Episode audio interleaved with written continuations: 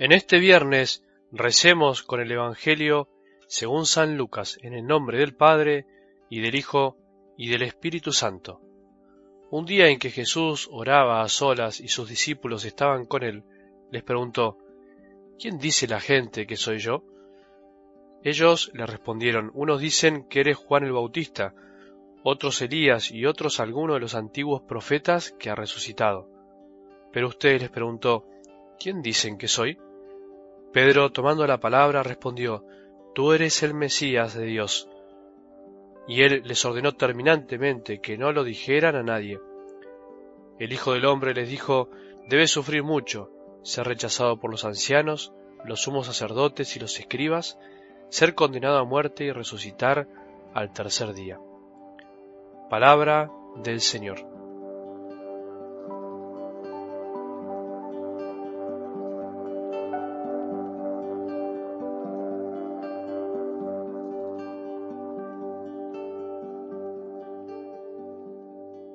Discutir por saber quién es el más grande es algo más común de lo que imaginamos dentro de la iglesia, de los que somos discípulos, es bastante cotidiano.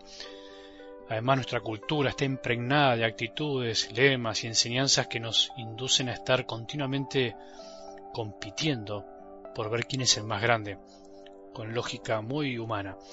No es algo únicamente personal, es una debilidad del corazón, sino que también de afuera se nos promueve, el mundo nos anima siempre a eso, el mundo es exitista.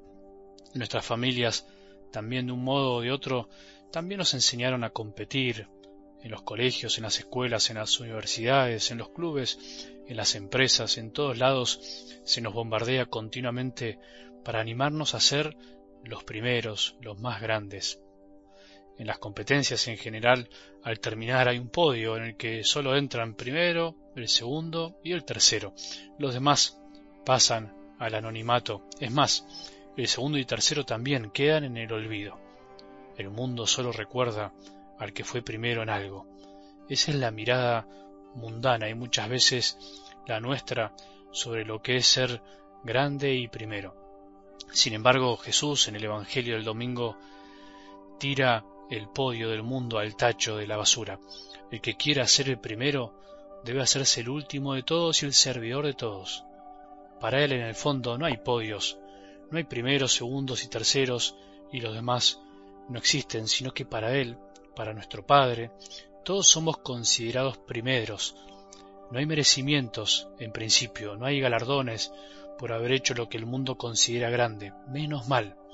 Esto es una buena noticia, porque es lindo saber que Dios nos mira de otra manera, que Jesús nos enseña que el deseo de grandeza debemos, por decir así, canalizarlo a través de nuestra entrega, de nuestro servicio, del amor. Esa es la verdadera grandeza a la cual debemos aspirar. Después podremos ser más o menos reconocidos, pero Dios mira otra cosa. Por eso Jesús no rechaza el deseo de grandeza de sus discípulos, sino que les muestra que las discusiones son fruto de entender mal cuál es la verdadera grandeza. Que el Señor nos sane de discutir sin sentido, porque no nos conduce a nada, sino únicamente a alejarnos de los demás, por no entender que para Él ya somos grandes, y nos aleja de los demás porque nos terminamos viendo como competidores y no como hermanos. El escuchar el Evangelio nos debería llevar también a tener una actitud de oración. La palabra de Dios no es para estudiar, para sacar grandes conclusiones, es más bien para rezar, para abrir el corazón. Por eso pienso que podemos quedarnos con una actitud muy linda de Jesús en algo del Evangelio de hoy, donde dice que Jesús oraba a solas. Él buscaba momentos de oración solitarios para estar lleno de la compañía de su Padre. Es lo que también necesitamos nosotros, vos y yo, en el día a día, es como el aire del alma, tiene que ser como el aire de nuestros pulmones. Sin este aire no podemos respirar. Necesitamos todos de este silencio, de esta soledad. Vos que sos madre, necesitas empezar el día sola un ratito, o también al terminarlo, cuando todos se van a dormir, apagar la luz de tu habitación y sentarte en un sillón, en una silla, a estar sola con Dios, con tu Padre, dejar todo, frenar para pensar y ofrecer todo lo que hiciste, todo lo que entregaste en este día, para darle el verdadero sentido a tu día.